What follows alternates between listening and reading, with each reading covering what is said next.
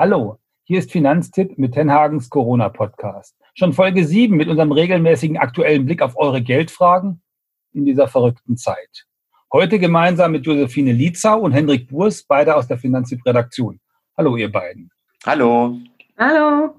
Heute wollen wir über niedrige Kontostände sprechen, nahe bei Null oder sogar weit unter Null und die, die wegen Corona noch weiter absacken. Wir sprechen über Dispo und andere Kredite und worauf ihr achten sollt. Dafür ist Josephine unsere Fachfrau. Sie betreut bei Finanztipp unter anderem den Bereich Girokonto und Kredit. Ja, als erstes solltet ihr schauen, ob ihr alle Kosten, also alles, was so an Geld rausgeht, äh, so gut wie möglich unter Kontrolle habt. Das haben wir auch schon in der früheren Folge mal angerissen. Aber Josephine, das sollte heute auch auf jeden Fall nochmal am Anfang der Überlegung stehen, die sich äh, der Einzelne macht, oder? Genau, also das auf jeden Fall. Aber so gucken, ob man die Miete aussetzen kann und vorher auf jeden Fall mit dem Vermieter sprechen, dass man da nicht noch mehr Ärger kriegt. Die unnötigen Abos kündigen, die sich so angesammelt haben und zu gucken, ob man zum Beispiel seine Kredite stunden kann. Also alles, was raus kann, muss dann auch raus. Also Kredite stunden heißt tatsächlich, ich gehe zu meiner Bank und sage, ich habe jetzt diesen Autokredit und äh, ich kann jetzt im Augenblick die Raten nicht zahlen und ich würde gerne die nächsten Monate die Raten nicht zahlen. Und was passiert dann? Also dann ist es dann tatsächlich so, dass für ein paar Monate sozusagen man nicht zahlen muss. Das gilt jetzt nicht für alle Kredite und es gilt auch jetzt nicht für neue Kredite. Also man sollte jetzt nicht fröhlich anfangen, neue Kredite aufzunehmen in der Hoffnung, dass man die nicht bezahlen muss, aber für den ersten Fall geht das jetzt erstmal. Also nicht bezahlen muss, habe ich aber nicht so verstanden. Ich hatte immer verstanden, ich muss das jetzt erstmal nicht bezahlen, muss es dann hinterher doch bezahlen. Und äh, die entscheidende Frage, die scheint mir ja äh, dann wichtig zu sein, okay, ich bezahle jetzt drei Monate nicht. So, wenn ich dann anschließend äh, die Raten doppelt bezahlen soll, ist mir ja nicht geholfen, weil erstens weiß ich nicht, ob ich in drei Monaten dann wieder Arbeit habe und das bezahlen kann. Und zweitens, es ist doppelt so viel dann auch bei einem normalen Einkommen. Also wenn mein Einkommen wieder normal wäre, ja wahrscheinlich zu viel. Ähm, dann gibt es da bestimmt andere Lösungen für, oder nicht? Also es ist erstmal so, dass sich der Kredit sozusagen nach hinten verschiebt. Also so ist das erstmal gemeint. Also doppelt zahlt man da nicht. Das eigentliche Kreditende, was man mal im Kopf hatte, das ist es dann nicht mehr, sondern halt dann drei Monate später. Was natürlich immer noch heißt, wenn man in den drei Monaten später immer noch keinen Job hat oder immer noch knapp bei Kasse ist, dass dann der Kredit weiterhin ein Problem ist. Hm. Das ist bestimmt ein größeres Problem. Also je nachdem, wenn die Krise jetzt ganz schnell vorbei ist und wir alle im Juli wieder ganz normal arbeiten, dann sollte das ja für nicht so viele Leute ein Problem sein. Aber wenn das länger geht, soweit habe ich in diesen Gesetzentwurf damals mal reingeguckt und auch in das fertige Gesetz jetzt, da steht dann, dass die Bundesregierung respektive der Bundestag ja dann sich vorbehält, ähm, dass er dies einfach verlängert, dass er dann sagt, also das geht jetzt nicht drei Monate, sondern das geht vielleicht sechs Monate und möglicherweise geht das dann am Ende neun Monate, wenn die Krise so lange dauert. Das heißt, ich soll jedenfalls wegen meines meines Ratenkredits, den ich schon abgeschlossen habe, den ich ja abgeschlossen hatte in Zeiten, wo mein Job sicher war, wo ich ein ordentliches Gehalt kriege, deswegen soll ich keine Probleme bekommen. Genauso. Ja, meint ihr nicht, dass das dann so werden könnte wie mit den äh, Gesetzen jetzt zur Mietzahlung? Da wurde ja auch erstmal gesagt, drei Monate lang ähm, darf man nicht gekündigt werden, wenn man seine Miete nicht begleichen kann. Aber die haben bei den Mieten auch gleich schon gesagt, wir gucken mal da drauf und verlängern das eventuell. Und möglicherweise ist dann die Hoffnung doch, dass auch Banken das so ähnlich handhaben, wenn man dann in ein paar Monaten feststellt, hoppla, es ist ja noch Krise. Ja, naja, natürlich werden die das verlängern müssen. Die werden ja auch, also jetzt mal politisch, werden unsere Politiker, unsere Abgeordneten schön blöd, wenn die Krise noch da ist, dann können sie ja nicht erst eine, eine Lösung versuchen zu bauen, damit wir nicht alle ins Desaster steuern und dann sozusagen kurz bevor aus dem Desaster rausklettern, dann sagen, und jetzt geht ihr doch alle über die Klippe. Das glaube ich politisch nicht. Das ist aber auch wirtschaftlich ja nicht sinnvoll. Also das würde man im Zweifel dann verlängern. Aber wichtig ist vorneweg natürlich, äh, dass man tatsächlich das nur macht, wenn man wegen Corona in finanziellen Schwierigkeiten ist und nicht, dass jeder denkt, oh, jetzt habe ich noch einen schönen Kredit und eigentlich würde ich das Geld gerne ausgeben, um sozusagen meiner Frau ein richtig großes Osterei zu kaufen ähm, und deswegen bezahle ich meine Raten nicht. Genau, und ganz wichtig ist jetzt auch, sich nicht darauf zu verlassen, dass ähm, diese selben Regeln auch für zukünftige Kredite gelten. Also wenn man jetzt auf die Idee kommt, es sieht ja noch nicht so schlimm aus bei mir und so ein Kredit, ach, vielleicht muss ich den eh nicht bezahlen oder, oder sonst wann erst, dann nehme ich den jetzt auf. Also den Fehler sollte man jetzt nicht machen. Neben dem Herunterfahren sozusagen meiner Ausgaben habe ich ja immer noch ein Dispo. Und ich habe jetzt gesehen, dass die Frankfurter Sparkasse mindestens den Dispozins für die Leute, die jetzt da reinrutschen oder die da tiefer reinrutschen, halbiert hat auf 4,99 Prozent. Äh, ist das bei anderen Banken auch so? Und ist das, ist denn Dispo eine vernünftige Option, um durch die Krise zu kommen? Also wenn man jetzt knapp bei Kasse ist, ist natürlich das, was die meisten schon haben, erstmal die erste Wahl und das ist halt der Dispo.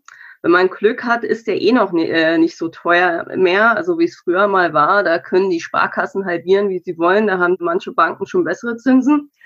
Aber ähm, man muss halt beim Dispo halt immer dran denken, dass die Banken den jederzeit senken oder kündigen können. Und dann ist man in der Situation, dass man den halt zurückzahlen muss. Man kriegt da so eine Abwicklungsfrist zwar dafür, aber die wird nicht ewig sein. Also man kann jetzt natürlich hoffen, dass die Banken da zurzeit kulanter sind. Aber ähm, ja, also wenn das dann passiert, muss man den halt zurückzahlen. Und dazu kommt. Ähm, Nochmal, also ich habe ein Dispo von äh, 10.000 Euro, weil ich immer ganz gut verdient habe. Und jetzt geht die Bank einfach hin mitten in der Krise und sagt, Edgy Badgy, du bist jetzt arbeitslos, jetzt hast du nur noch 5.000 und die 5.000 hätten wir gerne von dir? Also theoretisch ist es möglich. Ich würde jetzt davon ausgehen, dass die Banken das jetzt nicht machen werden, weil ähm, sie dann richtig, richtig schlecht dastehen in der Öffentlichkeit. Aber in der Theorie ist es möglich, auf jeden Fall. Und mhm. dann heißt es halt zurückzahlen. Und was noch, noch schlimmer sein kann, was eine Bank auch machen kann, die kann halt auch einfach das Girokonto kündigen.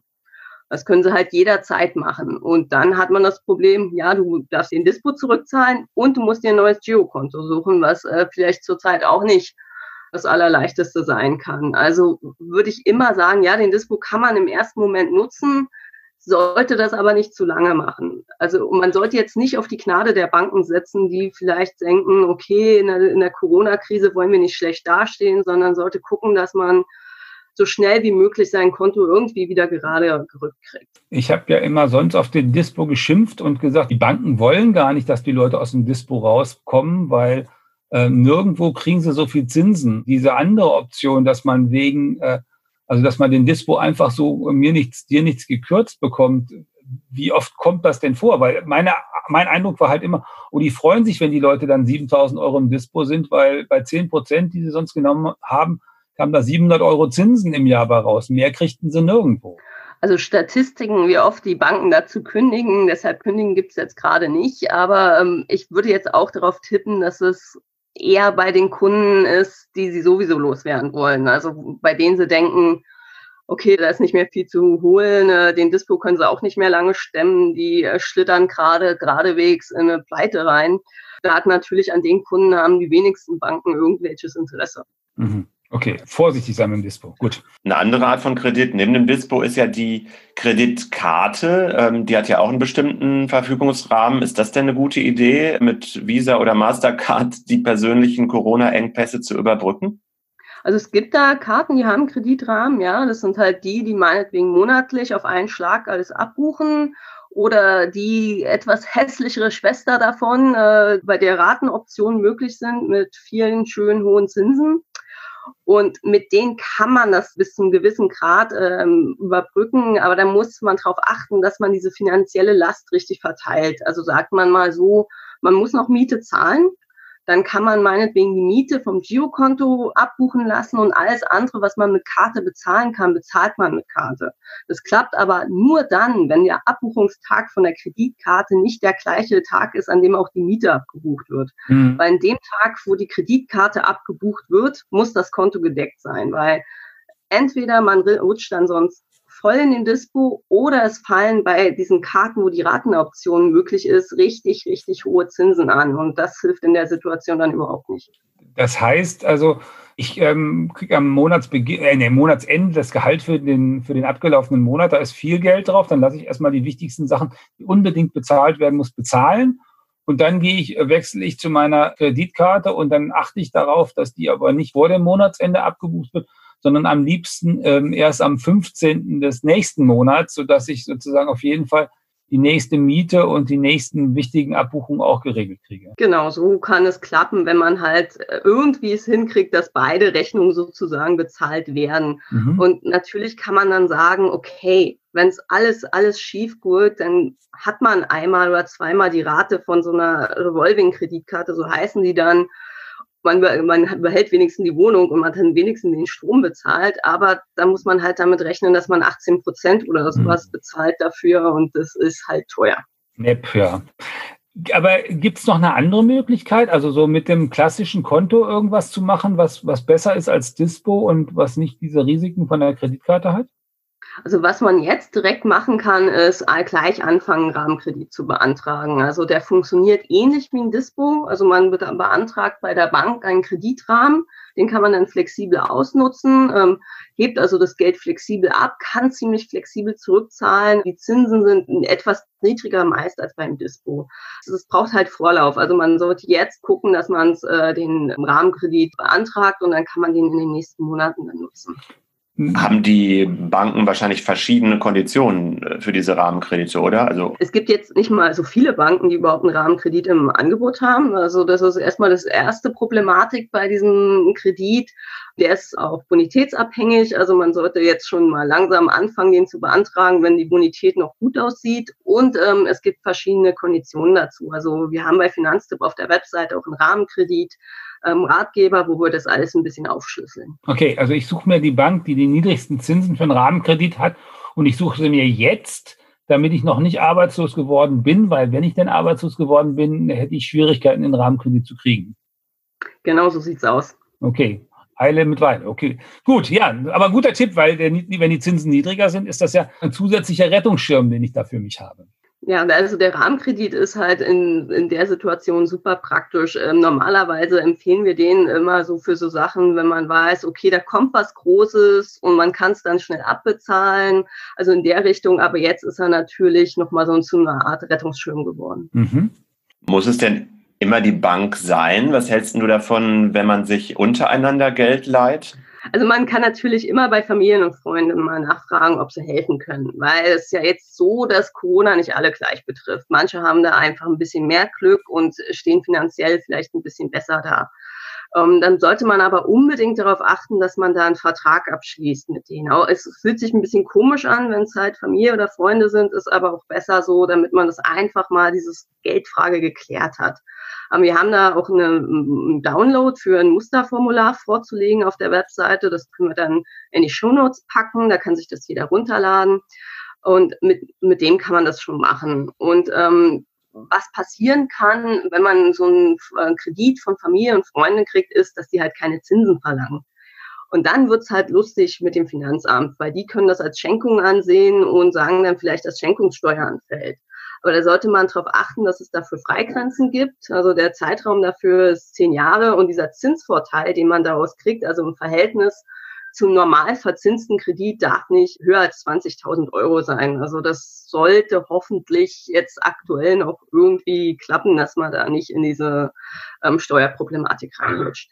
Also ist das nicht ein bisschen weit? Ich habe das selber schon mal gemacht mit meinen Eltern bei einer Baufinanzierung, habe mir von denen bisschen Geld geliehen, weil die haben festgestellt, dass ihre äh, Hausbank ihnen Schofel wenig Zinsen zahlen wollte.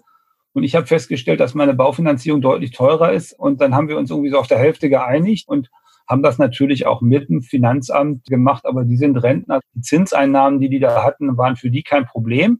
Und alle Beteiligten waren glücklich. Und das kann man doch jetzt äh, auch machen. Da geht es ja meistens nicht um so große Summen. Also gerade nicht, wenn ich jetzt drei Monate mit, Kurzarbeitergeld über die Runden kommen muss oder, oder ein paar Monate arbeitslos bin. Ein paar tausend Euro reichen dann häufig aus. Und das ist aber doch eine wirklich gute Lösung, wenn denn derjenige, der einem was leiht, das Geld hat und man als Leihender wild entschlossen ist, das Geld zurückzuzahlen. Nicht, dass es nachher noch Familienkrach gibt. Genau, also das ist schon auf jeden Fall eine gute Option, um da zurzeit halt ohne große Probleme und ohne Formulare und so weiter und so fort, außer natürlich den Vertrag mit der Familie oder dem Freund, durch die ganze Sache durchzukommen. Ja, aber der Hinweis auf den Mustertext, dass man so einen Vertrag aufsetzt, der ist, glaube ich, doch ganz vernünftig. Ich meine, äh, auch wenn man sich vertraut, ist ja umso besser, aber mhm. man hat auch schon Pferde kotzen sehen bei so Gelddingen. und äh, dann muss man sich jetzt, glaube ich, zu all dem Ärger nicht noch solche Risse irgendwie in familiären oder freundschaftlichen Kreisen einhandeln. Nee, Vertrag haben wir damals auch gemacht. Das war ganz ja, genau geregelt, wie, wie meine Eltern das Geld zurück. Ja, ich glaube, Hermann ging es um die Steuersache. Ah ja, ja, alles klar. Genau. Aber das ist ja, ist ja trotzdem wichtig. Ich glaube, Vertrag ist an der Stelle auch wichtig, damit man auch weiß, okay, wir haben das vernünftig vereinbart. Und da fragt dann niemand blöd nach, weil man das ganz ordentlich gemacht hat. Genau, also zur Not kann man halt dann, wenn es vielleicht nochmal Nachfragen gibt von ähm, Steuer, von steuerlicher Seite oder und so weiter, kann man ja den Vertrag dann auch vorzeigen. Also das kann vielleicht dann auch schon helfen. Mhm. Also was mich äh, halt noch beschäftigt, also wir haben jetzt ja gesagt, okay, ich kann in Dispo gehen, ich kann mir einen Rahmenkredit machen, ich kann mir vielleicht in der Verwandtschaft Geld leihen. Manchmal ist es aber so, ich habe also die größten Ausgabenposten im Monat jenseits der eigenen Miete sind vielleicht ein Ratenkredit fürs Auto oder sowas. Dafür gibt es doch auch Neuregelungen. Wie funktioniert denn das? Ja, genau. Also die kann man jetzt seit Stunden und das ist dann so, dass es nicht so aussieht, dass man einfach aufhört, diesen Kredit zu zahlen. Also da wird die Bank protestieren, wenn man das macht. Ähm, es so, dass man sich als Verbraucher, als Kreditnehmer direkt bei seiner Bank meldet und der halt sagt, ich würde diesen Kredit gerne stunden und ihren Nachweis dazu gibt, dass man halt diese Einnahmenausfälle hat. Und ähm, dazu kann man zum Beispiel eine Bescheinigung vom Arbeitgeber abgeben. Also der muss jetzt nicht groß viel schreiben, sondern nur sagen, meinetwegen, ja, der Mitarbeiter ist jetzt in Kurzarbeit oder ja, wir mussten den wegen Corona kündigen oder was auch immer. Und das sollte dann hoffentlich schon ausreichen, dass man den Kredit erstunden kann und dann halt später die Raten zurückzahlt. Dann habe ich noch was gehört, was mich, also mich beschäftigt, Hartz IV, seit es Hartz IV gibt. Und äh, ist ja genug darüber geschimpft worden, aber jetzt haben sie gerade offenbar ähm, an, dem, an den Regeln von Hartz IV nochmal geschraubt für diese Corona-Zeit, für diese wilde, damit tatsächlich Leute, die sonst vielleicht gar nicht Hartz IV berechtigt werden und die vielleicht auch gar nicht erwogen hätten, das zu beantragen, weil da so viel dranhängt, tatsächlich äh, diese Grundsicherung in Anspruch nehmen können, damit sie über die Runden kommen und nicht irgendwie äh, auf der Straße betteln gehen müssen. Und zwar habe ich gelesen, dass wenn man jetzt Hartz äh, beantragt, und zwar wegen Corona, dass man erstens äh, sein Erspartes dann nicht aufbrauchen muss. Das heißt, man kann das tatsächlich machen, wenn mein Einkommen quasi gegen Null geht und ich habe noch irgendwo 10.000 oder 15.000 Euro auf dem Konto, könnte ich tatsächlich jetzt Grundsicherung beantragen, obwohl ich das Geld auf dem Konto habe, wenn ich diese Grundsicherung nur in den nächsten paar Monaten, nämlich in den nächsten sechs Monaten brauche. Und das Zweite, was vielen noch viel wichtiger ist, ich muss dann auch nicht umziehen oder ich brauche nicht umziehen. Normalerweise ist es ja so, da wird dann geguckt, ist die Wohnung zu groß oder solche Geschichten. All das soll zurzeit nicht passieren, sondern man soll dieses Geld, wenn man wirklich kein Einkommen hat und sonst ja irgendwie seine Rechnung bezahlen muss, für ein paar Monate einfach so kriegen, also eine richtige Grundsicherung. Das hört sich ja total spannend an. Was denkt denn ihr dazu? Finde ich erstmal eine, eine gute Erleichterung, die wahrscheinlich doch ein paar Leuten helfen kann, dass man da jetzt im Moment ein Auge zudrückt. Also so klingt das jetzt für mich, als wenn die Jobcenter jetzt ein bisschen entspannter damit umgehen würden. Das wäre zumindest für viele eine Möglichkeit, nicht komplett in so einen Schuldenberg reinzurutschen und ähm, da nie wieder rauszukommen. Also weil, weil das ist tatsächlich erstmal eine, eine, grundsätzliche Hilfe, weil die Leute ja auch nichts dafür können, dass sie da reingerutscht sind. Gerade so 450 Euro Kräfte zum Beispiel auch, die haben ja auch das Problem, dass sie weder Kurzarbeitergeld noch sonst irgendwas kriegen. Wenn, wenn das das Nebeneinkommen der Familie war äh, und das jetzt komplett wegfällt, dann kommen ja viele Leute schon in Schwierigkeiten, die sonst immer versucht haben, vernünftig finanziell über die Runden zu kommen.